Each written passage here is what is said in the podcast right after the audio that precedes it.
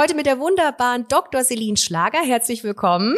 Sie ist Ärztin auf der Kinderintensivstation und wir knöpfen uns heute Themen vor, die Eltern Sorgen bereiten, vor denen Eltern wirklich Angst haben, nämlich Fieberkrampf, plötzlicher Kindstod oder Verschlucken. Mami, was machst du? Hey, pst, seid ihr leise? Hier wird jetzt getalkt.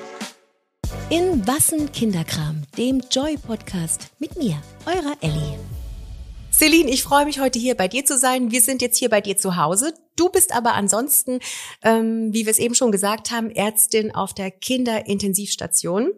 Genau, richtig. Und Hut ab. Also äh, da habe ich wirklich den aller, allergrößten Respekt vor. Äh, alleine die Vorstellung, da jeden Tag hinzugehen und äh, ich meine, du hilfst Kindern, aber ist auch ein ist auch ein Job, der wahrscheinlich hin und wieder mal mitnimmt, ne? Ja, natürlich, es ist schon herausfordernd, aber so groß ist, jetzt, ist es jetzt auch eigentlich gar nicht tatsächlich. Also ja, ich liebe meinen Job und ich könnte mir nichts anderes vorstellen. Von daher gibt's keine andere Option. Und ja, es ist eigentlich der schönste Job der Welt, tatsächlich.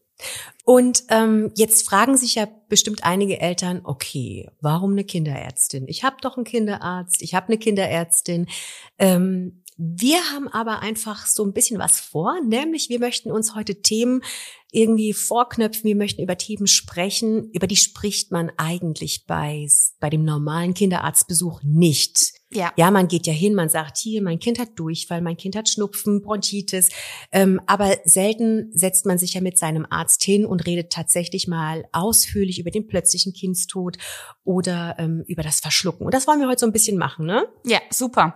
Ähm, tatsächlich ist ja im Praxisalltag oft einfach viel zu wenig Zeit. Ähm, es ist ein riesen Durchlauf und da haben leider die ärztlichen Kollegen einfach zu wenig Zeit, auf die großen Ängste und Sorgen der Eltern ähm, effektiv einzugehen. Deswegen freue ich mich, dass wir das heute machen und hoffentlich viele erreichen. Apropos erreichen, ähm, auf deinem Instagram-Account die Kinderarztin, also mit A, nicht genau. mit dem genau. Umlaut. ähm, da hast du dich ja so ein bisschen spezialisiert auch auf Erste Hilfe, ne? Ja, total. Ähm, das kam einfach ganz spontan. Ich habe ganz viele Freunde im Freundeskreis, die immer wieder gefragt haben, hey du, was müssen wir beim Verschlucken machen? Wie läuft es da? Und ähm, aus der Klinik ist mir der Alltag ja bekannt in Notfällen und dementsprechend habe ich dann irgendwann angefangen, ähm, erstmal die Freunde zu schulen sozusagen und jetzt hat ähm, eigentlich alle zu schulen mhm. ähm, und macht mir riesen Spaß, einfach die Ängste der Eltern zu nehmen und für mehr Sicherheit zu sorgen. Es ist, ist im Endeffekt alles zugute der Kinder dann. Das heißt, dieser erste, dieser erste Hilfekurs, den man einfach machen sollte, das ist was, was du sagst, ne? Macht bitte alle einen erste Hilfekurs. Total. Also den muss man auch nicht bei mir machen, ähm, aber wir lernen alle Erste Hilfe eigentlich beim Führerschein und es sollte jeder auch Erste Hilfe können, egal ob beim Erwachsenen oder beim Kind. Die Erste Hilfe beim Kind ist doch noch mal etwas anders und ich finde, es sollte jeder Le Leben retten können und vor allem im Notfall direkt reagieren können. Das ist super wichtig und gibt auch Sicherheit natürlich, gerade den Eltern. Wir haben natürlich, bevor ich heute hierher gekommen bin zu dir nach Hause, haben wir unsere Follower auch gefragt. Wie ist es bei euch? Habt ihr einen Erste-Hilfe-Kurs belegt? Und da haben tatsächlich 31 Prozent gesagt, ja, habe ich, aber immerhin 54 Prozent haben keinen belegt und 15 haben es noch vor. Und wir haben auch die Frage gestellt, ich muss mal ganz kurz hier meine Unterlagen nehmen, raschel jetzt kurz. Ähm, wir haben auch gefragt, habt ihr, war der Kurs denn schon einmal nötig? Musstet ihr das, was ihr dort gelernt habt, musstet ihr das schon mal anwenden? Und sieben Prozent mussten ihn tatsächlich auch schon mal anwenden. Klingt jetzt nicht viel, aber in dem Moment, wenn wirklich etwas ist zu Hause, komplett ohnmächtig zu sein, der Situation ausgeliefert zu sein, stelle ich mir als Mama von zwei Kindern total schwierig vor. Ist es auch einfach was, wo du sagst, belegt einen Erste-Hilfe-Kurs einfach, damit ihr in dem Moment die Ruhe bewahren könnt, einfach weil ihr eins, zwei Schritte habt, die ihr zumindest durchführen könnt. Ja, total. Also ähm, Ruhe bewahren ist wirklich ein, ein, wichtiges Stichwort. Das ist immer das A und O eigentlich bei jedem Notfall. Ähm, es ist so, Kindernotfälle sehen oft sehr dramatisch aus und tatsächlich gibt's eigentlich für fast jeden Notfall die richtige Lösung. Aber man muss es halt wissen. Und wenn man es nicht weiß, kann man es auch nicht tun. Dementsprechend äh, sind dann Kindernotfälle, wenn man nicht vorbereitet ist, unglaublich ängstigend. Und ich merke einfach in meinen Kursen, die Eltern kommen mit wahnsinniger Unsicherheit Unsicherheiten, mit ganz viel Angst in den Kurs und sie gehen raus und sie fühlen sich sicher. Und es macht natürlich auch was mit dem Umgang mit dem Kind. Ne? Wenn man, wenn der Umgang mit dem Kind mit ganz vielen Ängsten begleitet ist, weil man eben den Notfall nicht beherrschen kann, ähm, ist es ein ganz anderer, wie wenn man einfach sich sicher fühlt. Und deswegen ähm, finde ich, ist das eigentlich ein guter Weg. Ich stelle jetzt einfach mal zu Anfang direkt eine wahrscheinlich ziemlich blöde Frage. Aber was genau lerne ich da? Lerne ich wie, also ich erinnere mich, es ist zwar schon ein bisschen her, aber ich erinnere mich so vage an die Dinge, die ich in meinem Erste-Hilfe-Kurs äh, gelernt habe, als ich den Führerschein gemacht habe. Sind das ähnliche Dinge? Ähm, natürlich überschneidet sich ein Stück weit ähm, ein paar Themen, aber insgesamt ist es doch anders. Also jeder Erste-Hilfe-Kurs ist sicherlich anders. Ähm, meiner ist so aufgebaut, dass wir erstmal die Theorie lernen, die Theorie von banalen Kinderkrankheiten, die aber sehr ängstigend aussehen können. Dazu zählt zum Beispiel der Pseudogruppanfall, der Fieberkrampf, aber auch die große Angst des Verschluckens zum Beispiel, ähm, wenn man die Beikost einführt gerade. So banale Sachen wie, wie Zeckenbiss, allergische Reaktionen, also die ganzen Themen, die prinzipiell jetzt nicht dieser große Notfall ist wie die Wiederbelebung, auf die wir natürlich auch eingehen, aber die doch sehr Angst machen können.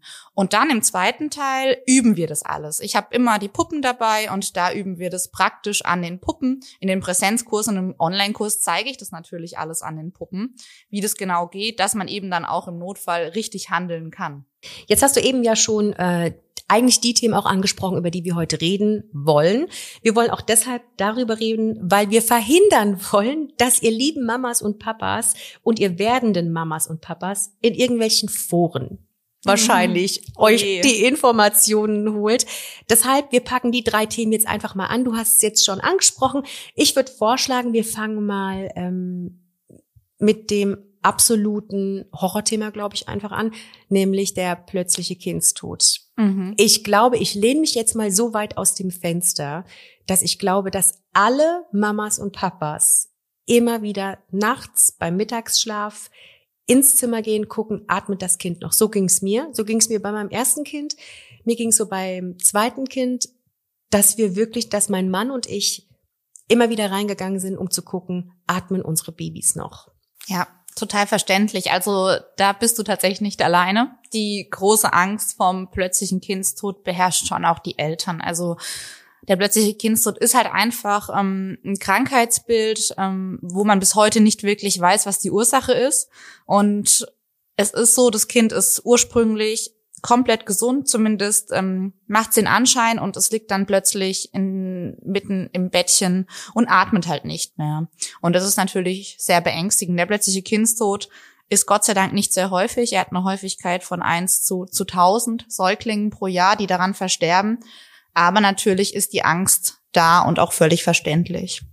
Du hast es jetzt eben schon erwähnt, dass die Ursache für den plötzlichen Kindstod ja immer noch nicht so ganz erforscht ist und vermutlich ist es auch äh, multifaktoriell. Das heißt, es gibt wahrscheinlich einfach mehrere Dinge, die da zusammenkommen. Genau, richtig. Also tatsächlich wird wahnsinnig viel geforscht, ähm, wurde viel geforscht und wird auch noch aktuell sehr viel geforscht.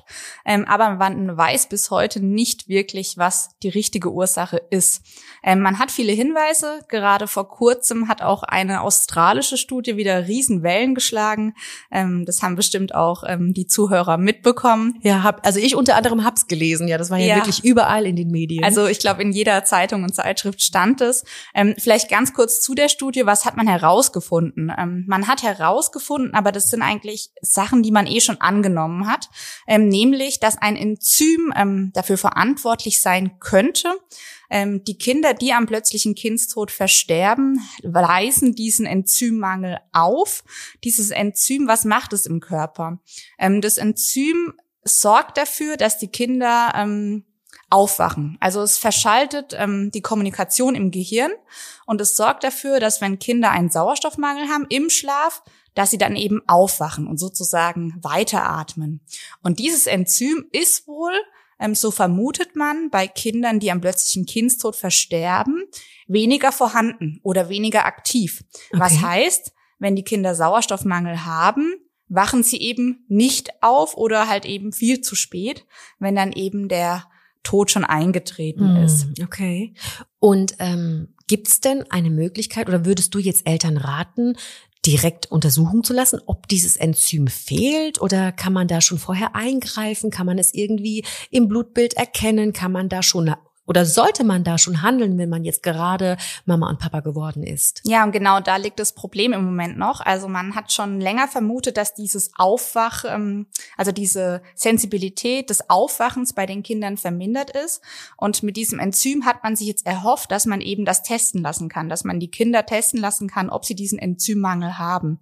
Es gibt aber bisher kein Testverfahren, das ähm, durch Studien erwiesen ist. Das sind die Wissenschaftler dran, aber das wird sicherlich noch einige Jahre dauern. Außerdem hat man auch festgestellt, dass Kinder auch einen Enzymmangel aufweisen können und trotzdem nicht am plötzlichen Kindstod versterben und auch andere Kinder am plötzlichen Kindstod versterben, die eine komplett normale Aktivität des hm. Enzyms haben. Das heißt, man ist leider noch nicht so wirklich vorangekommen. Man hat erste Hinweise, aber da muss noch richtig viel geforscht werden, damit wir das auch in die Praxis umsetzen können und auch eben die Eltern davon einen Benefit haben. Ja, schade, weil man dachte ja, als man so die Schlagzeile gelesen hat, dachte man ja so, oh Gott sei Dank, jetzt ist dieses, dieses, äh, dieser unsichtbare Feind oder dieses, dieses schlimme ja. Thema Kindstod. Wir können das greifen, wir können dagegen arbeiten, wir können irgendwie was tun. Schade dann, weil so wie du es jetzt geschildert hast, ist man ja eigentlich genauso weit wie vorher, richtig? Ja, also tatsächlich leider. Ähm, es sind natürlich immer weitere Erkenntnisse, die wir gewinnen beim plötzlichen Kindstod und natürlich hilft uns es auch, damit umzugehen und es besser einordnen zu können. Deswegen ist es wichtig, dass daran geforscht wird. Man vermutet eben, dass die Atemwege des Kindes verlegt werden und das Kind dadurch nicht mehr atmen kann. Genauso wird auch in Zusammenhang gebracht eine Überhitzung des Kindes, also dass das Kind überwärmt. Das sind so ein paar Faktoren, die ähm, die in, in Sprache gebracht werden. Allerdings ist es halt so, das Problem ist, die Kinder haben vorher keinerlei Anzeichen, man weiß es nicht und dann liegen sie halt plötzlich ähm, tot im Bettchen und man kann halt diese Anzeichen vorher ja nicht ähm, analysieren. Man kann dann nur schauen, wie lag das Kind im Bett, was waren die Umgebungsumstände und ähm, wie könnte es passiert sein. Deswegen gibt's ja auch diese Empfehlungen und die beruhen halt eben auf diesen Analysen, wie die Kinder vorgefunden wurden im Endeffekt. Du hast eben gesagt, veratmet? Nee, die Atmung verlagert? Nee, wie genau, verlag, verlegt im verlegt. Endeffekt. Genau. Was, was heißt die Also verlegt heißt, dass halt irgendwas auf den Atemwegen ist, sei es ein Tuch, ähm, sei es ähm, die Matratze, sei es ein Kissen, wie auch immer, dass das Kind halt nicht mehr atmen kann. Also irgendwas blockiert sozusagen die Atemwege. Was das genau ist, ähm, weiß man leider bis heute nicht. Man hat da Anzeichen für, aber 100 Prozent ist da nichts erwiesen. Das heißt, Schlaf ist ein wirklich großes, großes Thema. Total. Und ja. worauf können Eltern, welche Tipps kannst du den Eltern denn jetzt geben? Worauf sollen sie unbedingt achten? Also da gibt's ganz offizielle Empfehlungen, ähm, haben vielleicht auch einige Eltern schon mal gehört. Die Kinder sollten auf dem Rücken schlafen, ähm, in der Rückenlage. Wichtig ist aber trotz alledem, dass man tagsüber, wenn man mit dabei ist, das Kind auch mal auf den Bauch legt. Ähm, aber in der Nacht, wenn das Kind schläft, sollte es auf dem Rücken schlafen. Es sollte im Schlafsack schlafen. Keine Kissen, keine Decken, keine Kuscheltiere sollten im Bettchen sein, weil das einfach auf die Atemwege ähm, sich legen kann. Ähm, es sollten keine Nestchen im Bettchen sein. Die optimale Schlaftemperatur sind tatsächlich ähm, so 16 bis 18 Grad. Also nicht allzu warm, gerade auch wegen der Gefahr des Überhitzens. Auch deswegen sollte das Kind kein Mützchen aufhaben, weil die Kinder sehr viel ähm, Temperaturregulation Regulation über den Kopf machen. Ähm, das sind eigentlich so die allgemeinen Empfehlungen. Und dann steht aktuell auch noch drin in den offiziellen Empfehlungen, dass das Kind in einem eigenen Bettchen schlafen sollte was mhm. allerdings immer wieder für Diskussionsbedarf äh, sorgt. Ja, und zwar, da möchte ich ganz kurz einhaken, ähm, dieses sogenannte Co-Sleeping ja. ist ja bei uns nicht empfohlen. Ähm, es gibt auch Leute, die, die äh, sind total, also die sind totale Gegner und sagen auf gar keinen Fall, auf gar keinen Fall.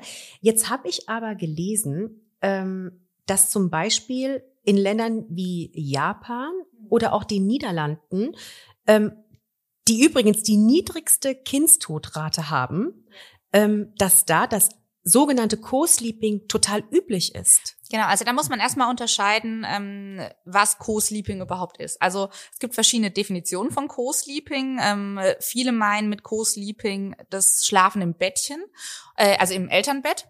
Ähm, das ist eigentlich eher das Bed Sharing tatsächlich. Ähm, und das Co-Sleeping ist eigentlich im Elternschlafzimmer sozusagen. In den deutschen Leitlinien wird ganz klar das Co-Sleeping empfohlen, also im Eltern Schlafzimmer, aber in einem eigenen Bettchen sollte das Kind schlafen. Wir meinen jetzt aber wahrscheinlich das Bedsharing. Das, ne? äh, da, also so habe ich es verstanden. Ich Genau. hoffe, ich habe auch die Studie richtig verstanden. Ja. Aber so habe ich es verstanden, dass da eben üblich ist, dass äh, Mama und Baby zusammen nachts in einem Bett liegen, Genau. was ja auch, wenn man stillt, äh, ich kenne das ja von mir selbst. Also äh, ich hoffe, ich kassiere jetzt hier nicht so viel Hate, aber Man holt das Kind rüber Ja. und dann schläft man halt ein. und also ich konnte da auch manchmal gar nichts machen. Ja. Also wenn mein Sohn oder meine Tochter, wenn die getrunken haben, dann sind mir sofort die Augen zugefallen und dann ist das eben so. Das ist völlig normal. ja. Also tatsächlich ist es so, ähm, dass beim Bedsharing, da gibt's verschiedene Ansichten und die sind sehr, sehr viel diskutiert. Ähm, die eine Sache ist die, dass, wenn man das natürlich tut, sollte man es sicher tun. Sicher heißt, ähm, dass halt Decken, Kissen, alles, was irgendwie in die Nähe des Kindes kommen sollte, dass das weit entfernt ist. Natürlich sollte man das Kind auch nicht mit ins Wasserbett nehmen. Oder was auch ähm, sich gezeigt hat, dass eine erhöhte Rate ähm, an plötzlichen Kindstod ähm, erfolgt, wenn die Eltern Alkohol konsumiert hatten oder Drogen genommen hatten und dann mit dem Kind im Bettchen geschlafen haben. weil genauso. sie draufgerollt sind und es Genau. nicht gespürt haben. Genau, man hat eben, wenn man gerade Alkohol konsumiert hat, man einen deutlich tieferen Schlaf, ähm, bekommt die Umwelt nicht ganz so mit, natürlich auch bei Drogen.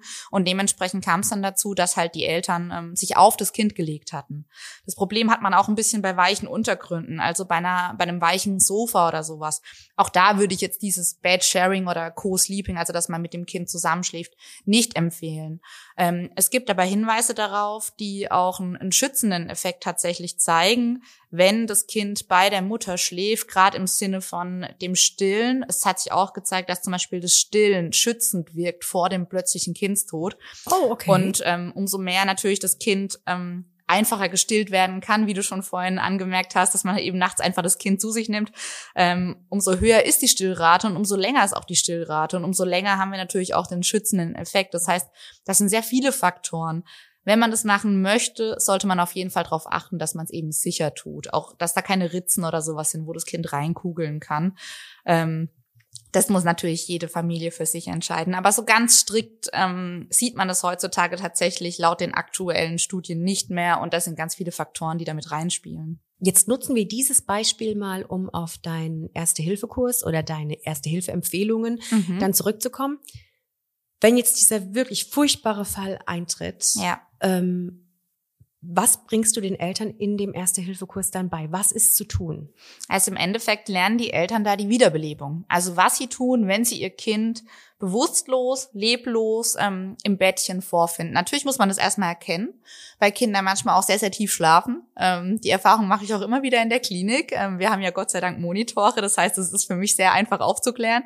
Aber ich gehe doch ab und zu mal ans Bettchen hin und denke so, hm, atmet das Kind jetzt überhaupt noch? Oh oder also die Kinder haben ja auch so eine periodische Atmung. Manchmal heißt das, die sehr, sehr schnell atmen und dann ein paar Atemzüge fast gar nicht mehr. Also sehr, sehr wenig und sehr oberflächlich, was dann schon manchmal so aussehen kann, als würden die nicht atmen. Das müssen die Eltern natürlich erstmal erkennen. Wie erkenne ich das?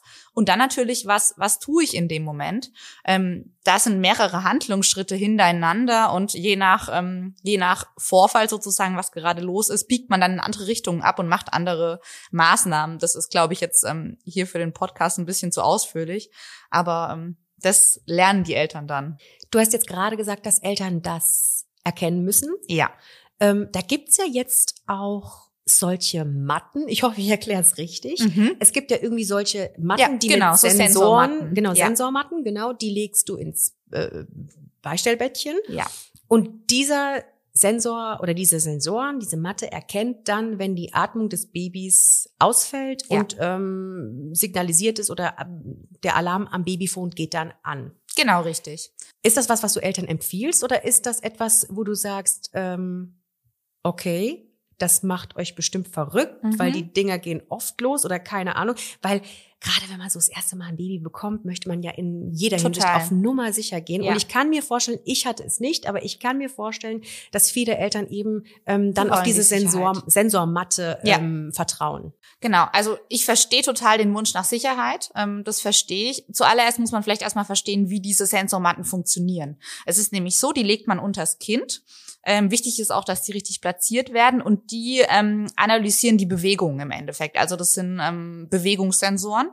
Das heißt, ähm, die analysieren, ob die Atmung noch funktioniert, also ob das Kind noch atmet. Und falls das Kind eben nicht mehr atmet oder keine Bewegung erkannt wird, dann löst es einen Alarm aus. Und man kann aber diese, diese Empfindlichkeit kann man auch einstellen. Das heißt, man kann die empfindlicher machen für Bewegungen, weniger empfindlich. Bedeutet aber natürlich auch, dass die störanfällig sind. Das heißt, ähm, wenn das Kind sich sonst bewegt, ähm, kann es irgendwelche Fehlalarme geben. Es kann Fehlalarme geben durch Umgebungsbewegungen. Zum Beispiel, wenn das Kind tatsächlich ähm, mit so einem Beistellbettchen schläft, das ans Bett dran gemacht wird, dann bewegt sich vielleicht die Mama und es heißt, okay, das Kind bewegt sich, das heißt, es atmet und das Kind atmet vielleicht gar nicht mehr und es wird kein Alarm ausgelöst. Also die sind einfach sehr störanfällig. Trotz alledem verstehe ich natürlich den Wunsch nach Sicherheit der Eltern. Ähm, ich denke, das muss, muss jeder für sich entscheiden. Ähm, ein wichtiger Punkt ist natürlich auch noch, dass die auch elektromagnetische Strahlung aussenden, die, die Matten. Und ähm, man möchte natürlich in der Nähe des Kindes so wenig wie möglich Strahlung haben. Deswegen sollte man ja nachts auch sein Handy auf Flugmodus machen. Man möchte auch selber so wenig Strahlung wie möglich.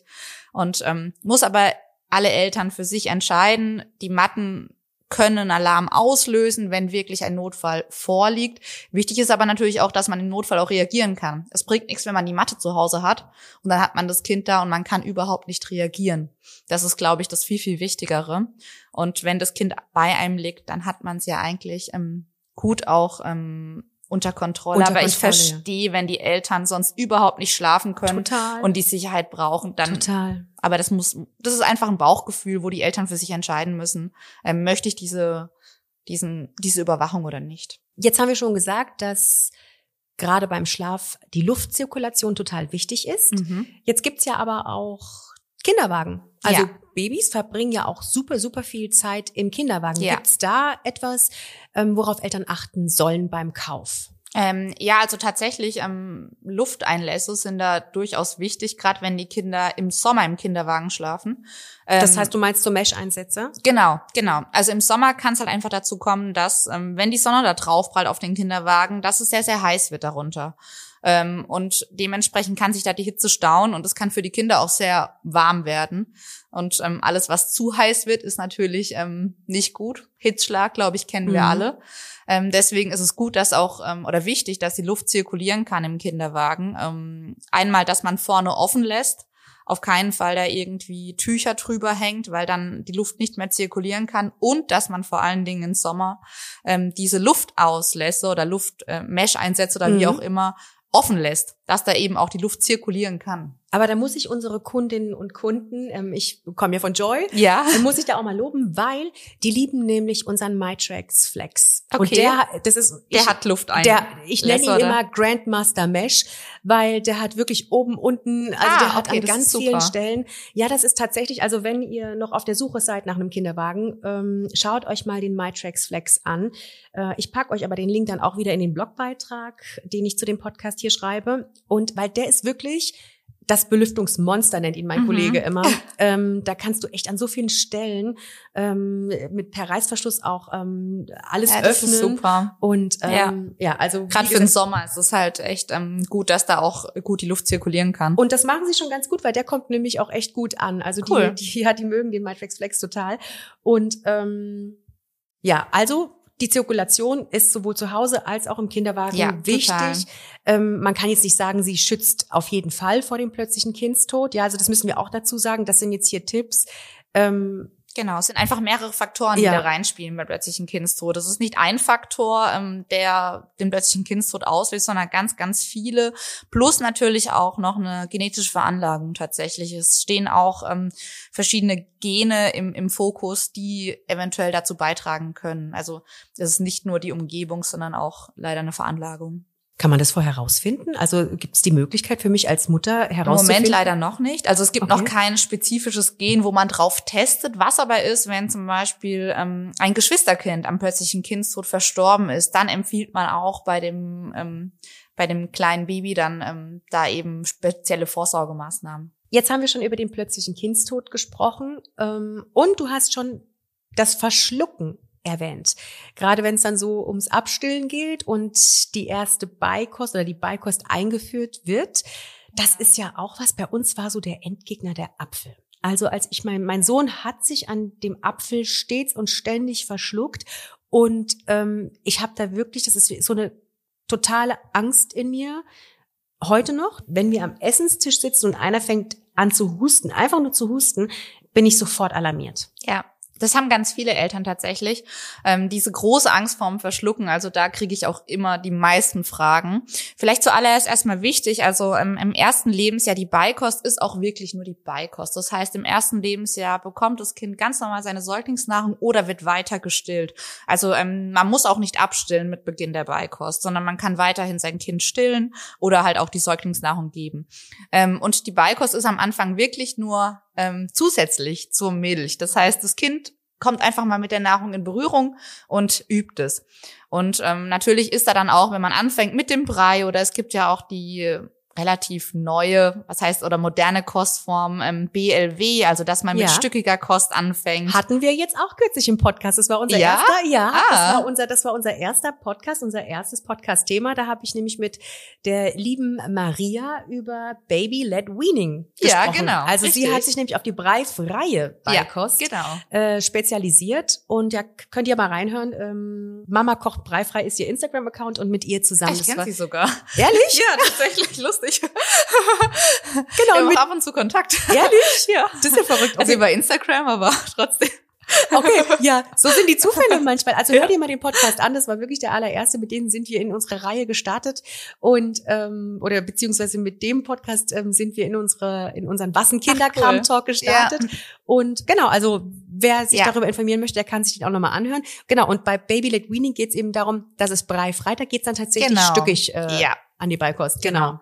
Also wichtig ist erstmal ähm, bei der Beikost ist, dass einfach die Beikostreifezeichen erfüllt werden. Wenn die erfüllt sind, dann ist ähm, das Risiko des Verschluckens schon mal deutlich gemindert. Das heißt, das Kind ist reif dafür. Da habt ihr wahrscheinlich auch drüber Genau. gesprochen, denke ich. Da können ja die Mhm. äh, Zuhörer da noch mal reinhören.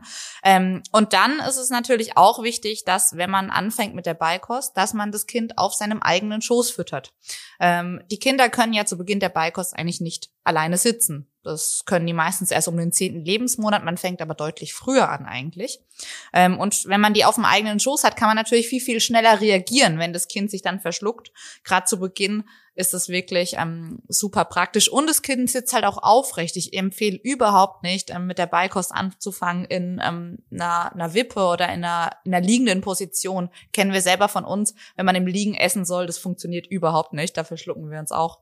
Das sind so die Sachen, wo man erstmal drauf achten sollte, wenn man überhaupt anfängt. Jetzt hast du schon gesagt, ähm, wenn, wenn man mit dem Beikost, mit der Beikost beginnt, Ja. dann ähm, sollen Eltern das Baby auf den Schoß haben, weil sie reagieren können. Genau. Und das ist jetzt meine Frage aller Fragen. Wie reagiere ich richtig? Also es gibt ja das panische Klopfen auf den Rücken. Ja. Es gibt es nach unten halten, schütteln. Oh, bitte es nicht. gibt also ähm, was sollen unsere Mamas, Papas tun, unsere werdenden Mamas und Papas, wenn sich ihr Kind verschluckt? Genau. Also tatsächlich ist es so, bei ähm, Babys ist der Würgereflex sehr weit vorne. Einfach aus dem Grund ähm, ist auch ein Stück weit ein Schutzmechanismus vom Kind. Das heißt, gerade zu Beginn wirkt das Kind sehr, sehr oft. Also es gibt ja schon Kinder, denen steckt man einen Schnulli rein und die fangen schon an zu wirken. Und der wandert mit der Zeit nach hinten. Das heißt, ähm, das Kind lernt sozusagen mit der Nahrung umzugehen. Und deswegen ist es eigentlich ein Stück weit normal, dass das Kind am Anfang relativ viel wirkst. Ähm, oder halt auch mal irgendwie so, so ein Stück weit hüstelt, verschluckt, wie auch immer. Ähm, man muss da unterscheiden zwischen einem, einem richtigen Verschlucken, wir sagen auch ähm, einer kompletten Verlegung. Wir haben ja unsere Luftröhre, dass die wirklich komplett zu ist und das Kind nicht mehr atmen kann. Oder ähm, einer inkompletten Verlegung sagen wir auch, das heißt, die Luftröhre ist nur so halb zu und das Kind kann aber noch atmen. Ähm, wenn das Kind noch atmen kann, wenn das Kind richtig hustet tatsächlich, also effektiv hustet, auch noch sprechen kann, ähm, weinen kann, wie auch immer, dann machen wir tatsächlich eigentlich erstmal gar nichts. Und das ist nämlich der Unterschied, was man allgemein eigentlich tun würde. Sobald sich das Kind verschluckt, dann fängt man ja sofort an, eigentlich zu klopfen. Sofort. Ja, Also sofort. Jetzt auch gerade, das ist das erste, das, also ich höre das jetzt wirklich zum allerersten Mal, dass man, also das ist ja ein ganz wichtiger Hinweis, wenn das Kind, Total. wenn das Kind also hustet, also und noch effektiv hustet, effektiv hustet ne? und äh, weint dabei oder schreit, kann ich eigentlich erstmal kann, kann man so weit gehen, dass ich sagen darf, man kann dann erstmal beruhigt sein, weil es kann ja noch atmen. Eigentlich schon und es hilft sich ja selber in dem Moment. Also indem das Kind hustet, hilft sich das Kind eigentlich am besten selber. Kennt man ja selber, wenn man sich verschluckt und dann kommt jemand und klöpfelt einem da so auf den Rücken. Das irritiert meistens Ja, das eher, ist als dass unangenehm. es hilft. Ja, und so geht es den Kindern halt auch, wenn man da so ein bisschen klöpfelt. Ähm, das irritiert das Kind mehr, als dass es hilft. Und das Kind kann sich in dem Moment, weil es ja effektiv hustet, selber am besten helfen. Natürlich ist es was anderes, wenn der Husten nicht mehr effektiv ist, wenn das Kind sofort blau anläuft, ähm, wenn das Kind nicht mehr weinen, nicht mehr sprechen kann. Dann natürlich muss ich dem Kind helfen, weil das Kind kann sich nicht mehr selber helfen. Und dann machen wir das, was man wahrscheinlich auch ein bisschen kennt, nämlich diese Rückenschläge. Also mit Die was? Der, Die- ach, die Rückenschläge. Mhm. Genau, also mit der flachen Hand klopft man zwischen die Schulterblätter das Ganze fünfmal, aber auch kräftig. Also da bringt dieses Klöpfeln oder Streicheln, wie auch immer, das bringt nichts. Wir wollen dann ja im Endeffekt einen künstlichen Husten machen.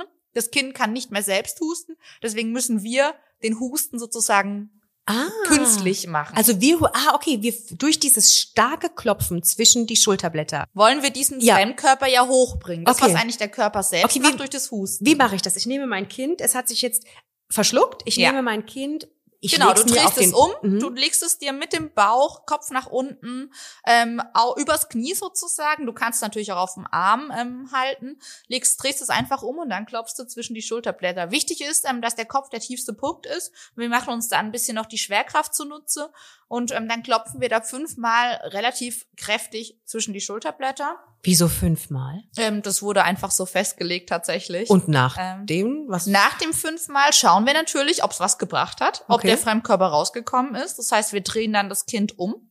Wenn das Kind weiterhin nicht atmen kann, nicht sprechen kann, ähm, auch weiterhin blau ist, dann haben wir es wohl nicht gelöst bekommen, dann müssen wir ähm, eine andere Maßnahme machen und die unterscheidet sich dann tats- tatsächlich zwischen ähm, Säuglingen, also im ersten Lebensjahr, und größeren Kindern in Anführungsstrichen, also ähm, Kinder ab dem ersten Lebensjahr. Da gibt es zweierlei Maßnahmen. Ähm, das ist einmal bei Kindern ähm, im ersten Lebensjahr macht man dann, ähm, wir nennen das fünf Thorax-Kompression. Das heißt, wir drücken fünfmal den Brustkorb zusammen. Das ist tatsächlich ein bisschen schwierig jetzt hier ähm, genau zu das heißt, erklären. ich stelle mich hinter mein Kind und drück's von hinten fünfmal Nee, zusammen. das ist der heimliche Handgriff, den Ah. machen wir ab dem ersten Lebensjahr. Ach, den machen wir, okay, also ab dem Genau. ersten Leben. Okay, wir befinden uns jetzt in der Phase bis zum ersten Genau, Lebensjahr. da machen wir das, indem das Kind auf unseren Unterschenkel liegt und dann Oberschenkeln? Drücken, ähm, ja, genau, Oberschenkel natürlich. Unterschenkel wäre ein bisschen äh, Schwierig. schwierig. Akrobatisch schwierig. Genau, wir dehnen uns noch. Nein, ähm, es liegt auf dem Oberschenkel und dann nehmen wir zwei Finger und drücken in der Mitte des Brustkorbs ähm, relativ kräftig rein und das Ganze auch fünfmal. Ähm, ist ein Stück weit auch so, wie man dann die Wiederbelebung später macht. Okay. Ähm, und dann dreht man wieder um, klopft wieder fünfmal, dann wieder fünfmal das Drücken auf den Brustkorb. Ähm, da können die Zuhörer auch gerne mal reinschauen. Ich habe da auch Videos ähm, dazu gemacht, weil es einfach sehr schwierig ist, sich das vorzustellen. Und in den Videos erkläre ich das auch alles, wie das genau geht. Und ab einem Jahr machen wir eben den Griff, den du schon gerade eben so ein bisschen erwähnt hast, nämlich der Heimlich-Handgriff. Der Heimlich-Handgriff, da stellt man sich eben hinter das Kind und zieht die Hände zu sich zusammen, relativ ruckartig auch, das Ganze Mhm. auch fünfmal tatsächlich. Das heißt, ich umklammere ähm, das mein kind, von hinten. ich kla- umklammere das Kind von hinten. Also Genau. ihr, ja, wir versuchen euch das jetzt so einfach oder so anschaulich wie möglich zu beschreiben. Also mein Kind steht vor ich umklammere es von hinten, ich Genau. umklammere den Brustkorb, nehme meine Hände zusammen und drück dann einfach Und du ziehst dann zusammen, genau. Ich ziehe dann zusammen fünfmal. Wenn es dann immer noch nicht rausgekommen ist, das Stück Apfel oder was auch immer, woran auch immer sich mein Kind gerade verschluckt hat, Genau. dann mache ich das im Wechsel. Ja, so lange, bis das Kind bewusstlos wird. Wenn das Kind bewusstlos wird und natürlich, wenn man den Fremdkörper oder dieses Stück Apfel nicht rausbekommt, dann hat das Kind irgendwann einen äh, Sauerstoffmangel und dann wird das Kind auch irgendwann bewusstlos werden, weil das Kind ja nicht atmen kann. Ähm, und dann muss ich natürlich die Wiederbelebung starten. Oh Gott, okay. Genau. Und Aber wo kommt denn da, also ich würde ja sofort einfach den Notarzt schon mal anrufen, oder? Das ist, Das ist Punkt. ganz, ganz wichtig. Also ähm, wenn das Kind hustet und so weiter, also wenn es kein Notfall ist, wo wir besprochen hatten, wo man erstmal nichts tut, ähm, dann kann man ja erstmal entspannt sein. Aber wenn das Kind wirklich nicht husten kann, wenn es sofort blau anläuft, dann ruft ihr natürlich, bevor ihr irgendwas tut, die 112. Weil die sollten dann sich schon mal auf den Weg machen in der Zeit, wo ihr natürlich die Maßnahmen macht. Also das ist ganz, ganz wichtig. Zuerst den Notruf dann wählen, ähm, damit die schnellstmöglich da sind. Genau, das wollte ich nämlich noch ähm, äh, nochmal hervorheben. Ja. Ähm, dass man nicht erst selber versucht. Nein, sondern sofort Weil es kann Notruf. zu einer Bewusstlosigkeit tatsächlich recht schnell Genau. kommen Ja. ähm, und dann auch zu einem Atemstillstand. Und das ist Genau. ja absolut, oh Gott, das wollen wir absolut verhindern. Deshalb, wenn es passiert, Notarzt rufen und, Und dann, dann die fangen- Maßnahmen. Genau, oder Genau. parallel, der eine ruft den Notarzt, der andere fängt dann schon, Ja. Mama fängt dann mit der wieder Das ist natürlich mit den, noch mit den eleganter. Maßnahmen, ja, mit den Maßnahmen schon, am- schon mal an oder umge umgekehrt. Ja. Mama ruft den Notarzt und äh, der Papa fängt schon mal an. Gut, dann haben wir das jetzt schon mal geklärt. Ich habe ja so ein kleines bisschen recherchiert und Ja. ich habe da ähm, ein Produkt entdeckt. Den Produktnamen, den Ja. dürfen wir jetzt natürlich nicht nennen. Ich versuche mal zu ein bisschen zu umschreiben. Das ist irgendwie so, so ein wie so eine Maske, Mhm. nenne ich es jetzt mal, wie so eine Genau. Atemmaske. Und die kann man dann auf ähm, das Gesicht des Kindes setzen. Ja. Und dann zieht man Durch den Unterdruck zieht Durch man den- dann diesen Fremdkörper raus. das ist ja mega. Also jetzt erstmal, Ja. als ich es als Mutter gelesen habe, dachte ich, hätte ich mir sofort gekauft. Also um es zu Hause zu haben, weil der Gedanke, es verschluckt sich, ich gehe an den Schrank, hole dieses Gerät und äh, Ja. ziehe dann quasi äh, das, das Apfelstückchen raus. Also jetzt für mich als Nichtärztin finde ich das erstmal mega. Ja, hört sich total cool an, aber tatsächlich für Laien eigentlich nicht zu empfehlen. Warum? Ähm, zweierlei Gründe. Also der erste Grund ist tatsächlich, ähm, diese Maske muss komplett dicht auf dem Mund aufsitzen, also auf Mund und Nase. Ähm, damit ich eben, das äh, funktioniert ja durch einen Unterdruck, damit ich durch den Unterdruck diesen Fremdkörper rausbekomme. Aber diese Maske so dicht aufzusetzen, dass ich, dass da keine Lufteinlässe sozusagen sind, ist super schwierig. Tatsächlich ist es teilweise sogar für uns Profis, sage ich jetzt mal, schwierig in der Klinik, die Maske komplett dicht zu bekommen. Selbst Mhm. wir haben da und wir machen das täglich Probleme. Ähm, wenn die Mama das da einmal im Notfall machen muss, wo man sowieso nervös ist, aufgeregt ist, dieses Produkt noch nie vorher angewendet hat und dann soll man das machen, dann bin ich mir eigentlich sehr, sehr sicher, dass man das niemals komplett dicht bekommt, dass man da so einen starken Unterdruck aufbaut, damit es rauskommt. Natürlich für Profis, warum nicht? Also wenn man damit umgehen kann, definitiv kann man das sich anschaffen, aber für Laien überhaupt nicht zu empfehlen, weil einfach nicht effektiv, wenn man das nicht dicht bekommt. Gut, dann haben wir jetzt schon das Thema Verschlucken, wo du, von dem du mir erzählt hast, ähm, dass auch deine Follower dich darauf ganz, ganz, ganz häufig ansprechen. Und als letztes möchte ich jetzt noch so einen unbekannten, unsichtbaren Gegner. Ähm, ich kenne niemanden aus meinem Freundeskreis zumindest, der es bisher erlebt hat. Ich habe es auch noch nicht erlebt, aber es ist immer so, oh, pass auf, pass auf, dass der bloß keinen Fieberkrampf bekommt Oh, ja. oder dass sie keinen Fieberkrampf bekommt. Was ist der Fieberkrampf? Ist der Fieberkrampf etwas, vor dem wir wirklich Angst haben sollten? Nein. Also vom Fieberkrampf an und für sich muss man erstmal keine Angst haben. Natürlich sieht der Fieberkrampf sehr, sehr dramatisch aus, verstehe ich. Das Kind ähm, krampft wirklich, also es ist ein Krampfanfall, wo der komplette Körper eigentlich in der Regel zuckt. Das sieht natürlich sehr dramatisch aus, das verstehe ich auch. Ähm, und die sind meistens nur ein paar Minuten, die kommen, kommen vor wie eine Ewigkeit. Aber es ist so, dass so ein einfacher Fieberkrampf, wie das die meisten Kinder haben, dass die Kinder davon keine bleibenden Schäden davontragen. Ne? Es hat keinerlei Auswirkungen auf das Kind und auf die Entwicklung des Kindes. Okay, und er legt sich nach ein paar Minuten wieder von alleine. Also das Kind hört von alleine auf zu krampfen. Meistens. Meistens. Tatsächlich. Also es ist so. Ähm, man weiß bis heute auch nicht die Ursache beim Fieberkrampf. Ähm, man nimmt an, dass die Kinder ähm, in, einem, in einer bestimmten Entwicklungsphase des Gehirns einfach eine genetische Veranlagung haben für Fieberkrämpfe. Das heißt auch, wenn zum Beispiel die Eltern an Fieberkrämpfen gelitten haben, hat das Kind leider ein erhöhtes Risiko, Mhm. auch Fieberkrämpfe zu bekommen. Und ähm, es ist so, falls das Kind den ersten Fieberkrampf hat, dann sollte man auf jeden Fall erstmal Ruhe bewahren. Ganz, ganz wichtig bei jedem Kindernotfall. Und dann natürlich den Rettungsdienst rufen, also die 112 oder den Notarzt. Mhm. Ähm, und dann ähm, ist es so, dass eigentlich die meisten Fieberkrämpfe schon wieder aufgehört haben, bis der Rettungsdienst eintrifft. Gerade der klassische Fieberkrampf, der dauert meistens nicht länger als fünf Minuten in der Regel. Okay. Also nicht länger als 15 Minuten. Das ist eigentlich so. Fünf, zehn oder fünf Minuten? Fünf bis 15 Minuten tatsächlich. Okay, gut, es werden mit Sicherheit die längsten fünf bis 15 Minuten Ja. in dem Moment sein. Aber was kann ich in dieser Zeit tun, wenn dieser Fieberkrampf also jetzt da ist? Also tatsächlich kann man in dem Moment leider relativ wenig für das Kind aktiv tun, ähm, weil man hat beim ersten Fieberkrampf auch kein Medikament zu Hause. Ähm, wenn das der zweite Fieberkrampf ist, dann hat man ein Medikament, das kann man natürlich geben, das ist wie so eine Art Zäpfchen. Beim ersten Fieberkrampf ist es ganz wichtig, erstmal Ruhe zu bewahren, wie gesagt, die 112 zu wählen und dann das Kind vor Verletzungen zu schützen. Das heißt, ähm, das Kind krampft ja, das Kind ist in dem Moment auch nicht bei Bewusstsein, also man braucht keine Angst haben, mhm. das Kind bekommt davon nichts mit und weiß auch davon nichts mehr davon. Danach also er wird nichts diesen, mehr davon. Das Kind wird sich an diesen Fieberkrampf nicht erinnern. Nein, das tut's nicht. Ähm, und dann ist es wichtig, das Kind einfach vor Verletzungen zu schützen. Das heißt, wenn das Kind irgendwo oben liegt, ähm, wo es runterfallen kann, dann auf den Boden legen, alle Gegenstände außenrum entfernen, damit das Kind sich nirgends anschlagen kann. Ähm, das ist wichtig. Was man nicht tun sollte, ist irgendwie in den Mund zu fassen, die Zunge hervorholen. Ähm, der Kiefer ist sehr, sehr stark. Die Kinder können auch mit dem Kiefer krampfen und dazu beißen. Das wäre ähm, jetzt meine nächste Frage gewesen, ob ich dann bei so einem Krampf nicht irgendwie in diesen Beißkeil oder ja, also so. irgendwas nein. zwischen die Zähne legen nein. soll, damit nicht irgendwie die Zunge abgebissen oder ja. dass nein, die Kinder nein, nein, nein. gar nicht anfassen. Auf gar keinen Fall. Nein, okay. früher hat man immer diese Beißkeile also reingetan, weil man Angst hat, dass die Kinder sich irgendwie die Zunge abbeißen oder auf die Zunge beißen. Ähm, heutzutage empfiehlt man gar nichts mehr in den Mund zu stecken, ähm, ein Tuch, wie auch immer, auch nicht reinfassen. Ähm, die Kinder beißen sich auf die Zunge, aber ähm, das ist meistens ein kleiner Zungenbiss nennen wir das auch an der Seite. Das kann natürlich bluten, aber die beißen sich nicht die Zunge ab. Okay. Also ähm, und da einfach den Mund in Ruhe lassen, weil umso mehr man da irgendwie manipuliert, umso gefährlicher wird's für einen selber und auch für das Kind tatsächlich. Was ich auch noch empfehlen kann, ist auf die Uhr zu schauen.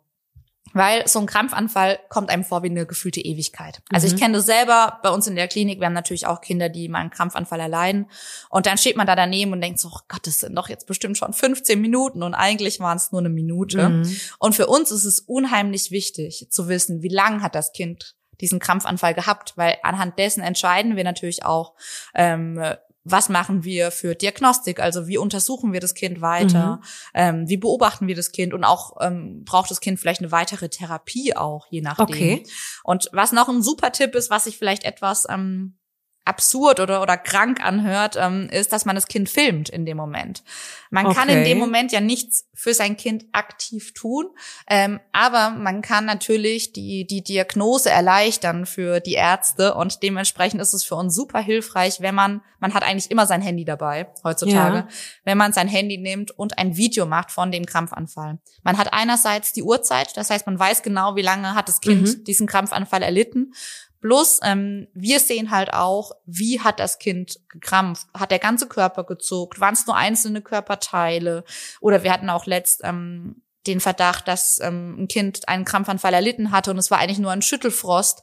Ähm, ah, okay. So können wir das natürlich viel, viel schneller auch ähm, einordnen mhm. äh, und wissen genau, in welche Richtung wir, wir suchen müssen sozusagen. Ihr habt's gehört, auf die Uhr gucken, beziehungsweise wenn euer Kind einen Fieberkrampf hat, Ruhe bewahren und so verrückt es sich anhört, ja. es dabei filmen. Ja, also okay. also das ist wirklich die größte Hilfe für uns. Ja, merkt euch das. Ähm, ich hätte es auch nicht gedacht und bin auch überrascht. Und jetzt ähm, hast du eben schon gesagt, beim zweiten Fieberkrampf hat man dann meistens Zäpfchen zu Hause. Ähm, sollten sich Eltern nicht einfach prophylaktisch? Also ich habe auch mal irgendwie gehört, dass es wie so eine Paste gibt, die man dann in dem Moment genau. des Fieberkrampfes in den Mund äh, spritzt oder also es gibt zweierlei. Also mhm. das sind keine richtigen Zäpfchen, sondern das ist eine Paste, die man in den ähm, in den Popo einführt Ach, im Endeffekt. Popo. Genau. Aber nein, es gibt auch was für den Mund. Ah, okay, gut. Ähm, das sind meistens so kleine Schmelztabletten, die ja. man dann in den Mund gibt. Genau, das sind zweierlei. Im Endeffekt wirken die genau gleich und die unterbrechen halt den Krampfanfall. Es ist so, dass die Wahrscheinlichkeit, ähm, dass das Kind einen Krampfanfall bekommt, liegt bei fünf Prozent, also zwei bis fünf Prozent. Das heißt, es ist nicht sehr hoch. Okay. Und die meisten Kinder, also zwei Drittel der Kinder, haben auch nur einmal in ihrem Leben einen Krampfanfall. Das heißt, ähm, wenn man einen, wenn das Kind einmal einen Krampfanfall hat, ist die Wahrscheinlichkeit nicht sehr hoch, dass es noch mal einen bekommt. Mhm. Deswegen, weil die Wahrscheinlichkeit sehr gering ist und die Medikamente verfallen ja auch, die muss man im Kühlschrank lagern. Ähm, also diese diese Art Zäpfchen sozusagen, ich nenne das jetzt einfach so, dann mhm. weiß jeder, was es ist oder ja. wie es angewendet wird. Ähm, Deswegen empfehle ich dann nicht, das vorsorglich ähm, sich zu holen. Das ist auch ein Betäubungsmittel, das sollte man auch nicht zum Spaß geben, mhm. ähm, sondern wirklich, wenn es auch gesichert ist, dass das Kind einen Fieberkrampf auch wirklich hat. Ne? Mhm. Ähm, das sollte schon einmal durch einen Arzt auch diagnostiziert worden sein. Nicht, dass dann sowas passiert, wie du eben erwähnt hast, dass es am Ende nur Schüttelfrost ist. Genau, ne? und dann gibt man das zum Beispiel und ähm, dieses Medikament ähm, macht halt auch schläfrig, Mhm. ähm, kann auch manchmal in seltenen Fällen auch die Atmung ein bisschen beeinträchtigen Mhm. und dann kriegt das Kind da irgendwie Probleme, würde ich nicht empfehlen. Celine, ich finde, also wir haben ja jetzt alle drei Themen haben wir besprochen. Und das ist auch, was wir natürlich mit unserem Podcast heute wollten. Wir wollten euch ein kleines bisschen beruhigen. Wir wollten euch Tipps an die Hand geben. Wir wollten die Krankheitsbilder kurz umreißen. Das können wir natürlich, in dem Podcast können wir es nicht leisten, alles komplett detailliert und im vollen Umfang ähm, für euch zu besprechen. Celine, vielen Dank. Ich fand's super und ich Ja. hoffe, wir haben euch auch alle Fragen und äh, beantwortet und auch Sorgen genommen. Wenn nicht, dann sagt gerne Bescheid. Wenn ihr wollt, dass Celine und ich uns nochmal treffen und über ein Thema noch viel, viel umfänglicher und viel mehr und viel detaillierter sprechen, dann schreibt mir. Genau, sehr gerne. Ihr könnt auch jederzeit immer mir schreiben. Ähm, ich stehe da auch immer gerne mit Rat und Tat zur Seite und äh, beruhige vor allen Dingen die Eltern. Das ist mir eigentlich das größte Anliegen, dass man keine Angst haben muss, sondern die Zeit mit seinem Kind genießen kann. Sehr gut. Vielen lieben Dank, Celine. Danke es auch. war schön, es hat mich gefreut und es waren auch für mich als Mama von zwei Kindern super viele interessante Infos. Vielen Ja. Dank. Danke auch. So, das war's für heute. Das war Was ein Kinderkram, der Joy-Podcast für euch von mir, eurer Ellie. Damit ihr absolut nichts verpasst, abonniert unseren Podcast und folgt uns auf Insta. Ich freue mich auf euch. Mami, Mami, komm bitte.